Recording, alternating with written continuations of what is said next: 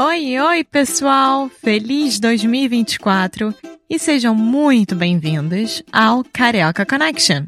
My name is Foster. I'm an American learning Brazilian Portuguese. And as always, I'm here with.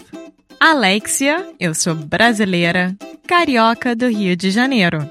Each week, we bring you a new conversation full of real life Brazilian Portuguese that you will never find in the textbooks. And if you want to learn more about what we do, visit our website at karaokeconnection.com. Okay, let's get on with the show.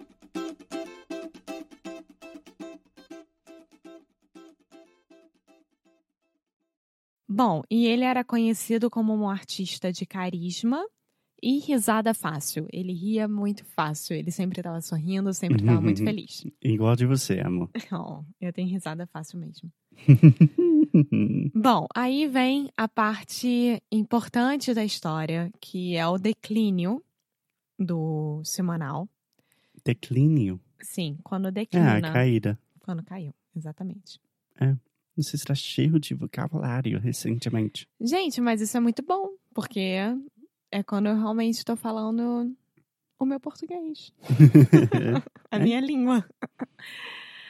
Bom, o declínio começou quando ele resolveu dar uma lição, ensinar algo para alguém, resolver dar o troco, sabe? Quando tipo assim, vamos supor, você me assustou naquele dia de brincadeira durante Halloween.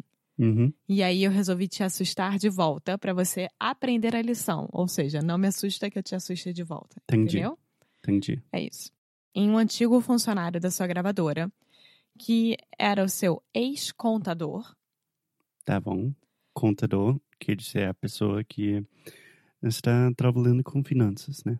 que toma conta do seu dinheiro, literalmente. É. O Simonal achava que esse ex-contador tinha roubado ele muito na época. Uhum. E na época, o Simonal era amigo de um delegado da polícia e teria se utilizado desse relacionamento, mas a coisa acabou saindo do controle. Por quê? Essa época era a época da ditadura no Brasil. Ah, é?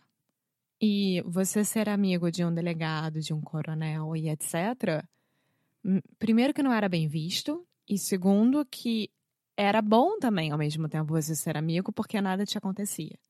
É, mas você já está implicado nessa situação de ditadura. É um pouco mais complicado, né? Sim. Bom, o que se sabe dessa história? Após ser demitido da Simonal Produções, esse contador, que se chama Rafael Viviani, entrou com um processo trabalhista contra o ex-patrão, ou seja, contra o Simonal. Então ele tinha a própria empresa dele, se não, não lembro o nome. E daí o contador saiu da empresa e depois ele estava, como é que fala isso? Um lawsuit, Ele resolveu, como é que se diz? denunciar. Entrar com um processo trabalhista contra alguém. Tá um bom, tá processo contra alguém. Eu Tá. entendi, acho que todo mundo entendeu. processar. Enfim. Bom, indignado, Simonal então começou a acusar o ex-funcionário de roubo e teria pedido para que os agentes do DOPS o fizessem confessar o crime. DOPS, lembrando assim aqui, que é o Departamento de Ordem Política e Social. Esse departamento de ordem política, ele funcionou principalmente na época da ditadura, que era a época da censura, e que eram os agentes que entravam na- nas casas das pessoas e, e, enfim, e levavam elas. É, um grupo Pra que longe está da bem família. vinculado com a ditadura, né? Eu nem gosto de falar muito sobre isso, mas enfim. Bom, a história teria sido conduzida nos mínimos detalhes. Então, a princípio, o Simonal foi ao DOPS prestar queixa, porque você tinha que ir ao DOPS prestar queixa. Não existia Prestar queixa, é, fazer a denúncia. reclamar, basicamente. Fazer a denúncia. Não tinha outro lugar. Então, para prestar queixa, você tem que ir para um lugar, que é o Entendi. DOPS. Ele alegou que estava recebendo ameaças anônimas via telefone e suspeitava que fossem do Rafael Viviane, desse ex-contador. Uhum. Bom, em um documento assinado por ele, pelo semanal, o músico chega a se declarar como um antigo colaborador do DOPS e divulgador do programa democrático do governo da República. Ou seja, ele assinou como se fosse amigo da ditadura e a favor da ditadura. Entendi. Bom, ele ofereceu seu carro emprestado ao DOPS e dois policiais chegaram na casa do Rafael Viviane no dia seguinte, no Opala do cantor. O Semanal tinha um Opala, na época era um, Opala. carrão. Ah, um carro. É. Entendi. Era um carrão. E levaram Rafael Viviane para a sede do órgão, onde ele foi torturado por várias horas. Nossa. Sim. Então, a princípio, o Rafael Viviane negou que tinha roubado, que tinha desviado dinheiro, mas acabou confessando, claro, depois de receber ameaças contra sua família, e aceitou assinar um- uma declaração em que confessava o roubo. Claro, depois de você ser torturado e receber ameaças para sua família, É, normal. eu não tô dizendo que esse cara seja inocente ou culpado, mas é óbvio que você vai fazer isso. É. Depois de mais de 20 horas sem notícias do marido, a mulher do Viviane foi à polícia e contou tudo o que sabia e prestou queixa de sequestro. Enfim, ela ficou preocupadíssima. Cadê o Rafael? Foi na polícia e fez a denúncia. Entendi. Entendi. Alguma dúvida? Não, não, tá tudo bem. Então, o Simonal estava bem envolvido nessa situação de ditadura e é complicado. Sim. É complicado. Bom, e aí, obviamente, o Rafael foi liberado, né, do, do DOPS, e foi feito um exame de corpo de delito, ou seja, um exame pelo corpo inteiro, para ver se ele tinha sofrido agressão, tortura ou não. Como se chama o exame? Corpo de delito. Ah, de delito. Entendi. Isso. E foi comprovado, claro, que ele tinha sofrido tortura, só que, obviamente, a mídia acabou sabendo e foi um escândalo inevitável. E aí, a partir daí, Simonal foi condenado à prisão e passou nove dias em uma penitenciária. Tá. Bom, ele se tornou figura mal vista pela sociedade e nunca mais conseguiu lançar nenhum sucesso nas rádios e, enfim, nenhum lugar. Também foi acusado de ser delator na época da ditadura e também de ter delatado o Caetano Veloso e Gilberto Gil na época. É, que é uma época que eh, eu diria quase 100% dos artistas não eram a favor da ditadura, eram contra. E ele, o Simonal, estava bem envolvido na situação da ditadura, mas além disso, ele foi acusado de ser delator. Foi isso? Sim, Que é muito mal, é pesada a situação. é muito pesada. Só que aí vem o pulo do gato. Pulo Ah, do gato. É, a virada na história. Nada disso aconteceu. O Simonal, ele não era um delator da ditadura. Uhum. era uma mentira e uma decisão da Comissão Nacional de Direitos Humanos do Conselho Federal da OAB, que é a Organização dos Advogados do Brasil, Uhum. eh, fez justiça ao cantor quase 30 anos depois. Nossa. Então, na época, na década de 70, o astro do samba rock brasileiro foi acusado de delatar colegas de profissão como Gilberto Gil e Caetano Veloso aos órgãos de segurança do regime militar e por isso, além do que aconteceu com Rafael, a carreira do Simonal entrou em profunda decadência. É. Então, só para deixar bem claro aqui, sim, ele resolveu falar pro delegado amigo dele que o Rafael estava roubando e etc, etc.